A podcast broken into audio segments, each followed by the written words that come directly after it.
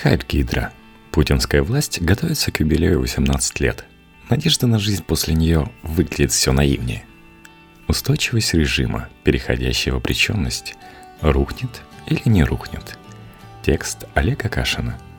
Всеми ожидаемое выдвижение Владимира Путина на очередной президентский срок, а в российской политике его же можно считать главным событием года – даже сейчас, еще не случившись, уже определяет и настроение, и атмосферу, и наверняка страхи и надежды самых разных людей на всех этажах вертикалей. Да и вне вертикали тоже. По сравнению с прошлым путинским выдвижением, когда сентябрьская рокировка произвела шоковое впечатление, по крайней мере, на часть общества – послужив одной из причин московских протестов и дальнейшего реакционного переформатирования российской политики, в этот раз сопоставимой интриги, кажется, просто нет. Это очень хорошо видно по газетным утечкам. Самое свежее о возможном самовыдвижении Путина минуя Единую Россию, в которых информированные кремлевские источники пытаются не столько рассказать обществу, что именно его ждет следующей весной – сколько продемонстрировать какую-то напряженную активность, сопровождающую будущее переизбрание Путина. Не думайте, что мы бездельничаем. У нас идет большая работа с непредсказуемым результатом. Поверить в эту непредсказуемость сложно. Опыт кризисных ситуаций последних лет доказал, что даже самые неожиданные повороты истории, вроде украинской войны, в общем, не влияют на устойчивость существующего в России режима – Модное словосочетание «черный лебедь» в путинской России утратило свой зловещий смысл. Черные лебеди регулярно прилетают на Кремлевский пруд и мирно в нем плавают, никого не пугая и никому не мешая. 31 декабря путинская власть отметит не крупный, но психологически важный символический день рождения – 18 лет власти, то есть больше, чем казавшийся современником вечный Леонид Брежнев – если те 18 лет когда-то принято было называть застоем, как называть затянувшуюся путинскую эпоху? Чем дольше эта эпоха длится, тем наивнее выглядит надежда на какую-то новую жизнь после нее. Валить президента или валить из страны? Этот злой лозунг выдвинул один из лидеров Союза правых сил Борис Надеждин накануне выборов Госдумы 2003 года. Время показало, что есть и третий путь – не свалив ни президента, ни страны, конкретный Борис Надеждин с годами превратился в завсегдатая политических ток-шоу на федеральных каналах. В прошлом году он на правах системного либерала участвовал в праймерис «Единой России», а проиграв их, выдвинулся в Госдуму от лоялистской партии Роста. Такие политические судьбы лучше любых теоретических выкладок характеризуют устойчивость режима – в год столетия русской революции странно говорить такие вещи, но вполне может быть, что этот режим установился навсегда. В самом деле, надежды оппонентов Путина на его скорое свержение еще могли восприниматься всерьез лет 15 назад. Но не сейчас, когда протестные поколения уже не впервые сменяются, отправляя бывших бунтарей в лоялисты или в небытие. А общественное мнение придавлено очень спорным украинским опытом – Люди свергли президента, но и счастья не обрели. Логично, что в такой обстановке фокус надежд должен сместиться с площадей и тем более избирательных участков куда-то в полумрак коридоров и кабинетов правительственных зданий, где теоретически может копиться более весомое, чем у публичных оппозиционеров, недовольство происходящим в стране и тем направлением, в котором она движется. Уязвимость путинской власти – ее излишней фиксированности на первом лице – когда система замыкается на одном человеке, она не может быть вечной. И срок ее существования ограничен хотя бы сроком биологической жизни этого единственного человека. Но и такое представление о системе имеет серьезные недостатки. Никто не отменял синдром Туркменбаши, когда даже в более персоналистских системах смерть первого лица не влечет за собой обрушение власти – Новый лидер вертикали спокойно берет в руки все, что выпало из рук предшественника, и продолжает править, как правил предшественник, на радость лоялистам и на горе критикам системы.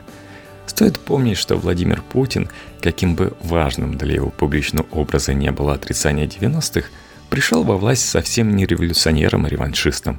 На момент передачи ему президентства Борисом Ельциным Путин был уже бесспорным лидером силового сословия, которое сложилось и заявило о своих интересах еще в глубоко допутинские времена, как минимум при Коржакове. Суперпрезидентская конституция, администрация президента как реальный высший орган власти – особая роль федеральных телеканалов, подконтрольная Кремлю система избиркомов, все базовые принципы путинского режима сложились задолго до прихода Путина к власти. вероятно, даже без Путина они никуда не денутся. Представить себе после путинскую Россию, лидер которой подвергает ревизии основные лозунги и публично заявленные ценности времен Путина, но не ставит при этом под сомнение само устройство государства, Представить себе такое будущее гораздо проще, чем Россию, прошедшую через полноценную политическую реформу, установившую реальное разделение властей, федерализм, местное самоуправление и прочую демократию. Вошедшие этой весной в моду надежды на молодежь кажутся еще более наивными. О чудесных свойствах непородого поколения мы слышали много раз в 90-е. Ставку на новые поколения делали многие политические силы, прежде всего ранний СПС – лидер которого Сергей Кириенко занимается теперь в Кремле укреплением авторитаризма. Тинейджеры путинской эпохи могут как угодно бунтовать в соответствии с положенными тинейджерам человеческими качествами. Но эпоха уже успела продемонстрировать, что происходит с тинейджерами, когда они вырастают. Новое поколение путинских управленцев от Максима Орешкина до Антона Алиханова успело побывать подростками при президенте Путине – что не помешало им с годами стать путинскими министрами и губернаторами. И этот принцип распространяется не только на элиты. Молодежи, рассчитывающей на карьеру, а не на революцию, в обществе и сейчас ощутимо больше, чем потенциальных бунтарей. Предпосылок для бесконечного существования режима сейчас как никогда много. Так много, что к этой пессимистичной картине можно отнестись как к тьме перед рассветом – когда невозможность перемен так бесспорна, что она сама собой превращается в их неизбежность. Название социологического бестселлера этих лет «Это было навсегда, пока не кончилось» отлично ложится на существующую политическую атмосферу, когда в каждом публичном лоялисте можно разглядеть будущего неспровергателя путинских устоев.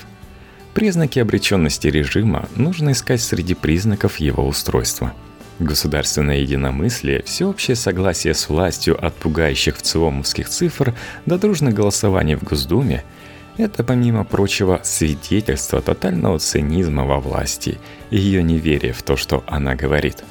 Циники у власти, наверное, это плохо. Но это еще и признак того, что во власти нет фанатиков, и у власти нет таких ценностей, которые она была бы готова отстаивать любой ценой – а это уже, по крайней мере, готовность к переменам и готовность всеобщая.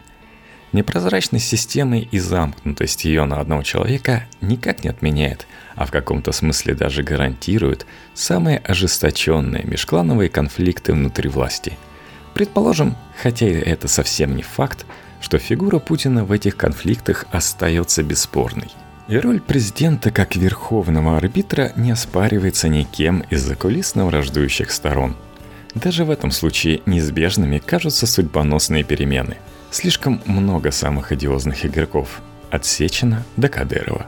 И падение любого из них, а ведь борьба должна заканчиваться чем-то падением, изменит власть до неузнаваемости. Здесь можно бояться победы ультраконсерваторов, но даже они, победив своих аппаратных врагов, будут вынуждены меняться, подстраиваясь под реальность. И может быть тот же Сечин станет тем человеком, который будет вынужден ломать закрученные в первой половине десятых гайки. Они ведь ему мешают тоже. Они все мешают.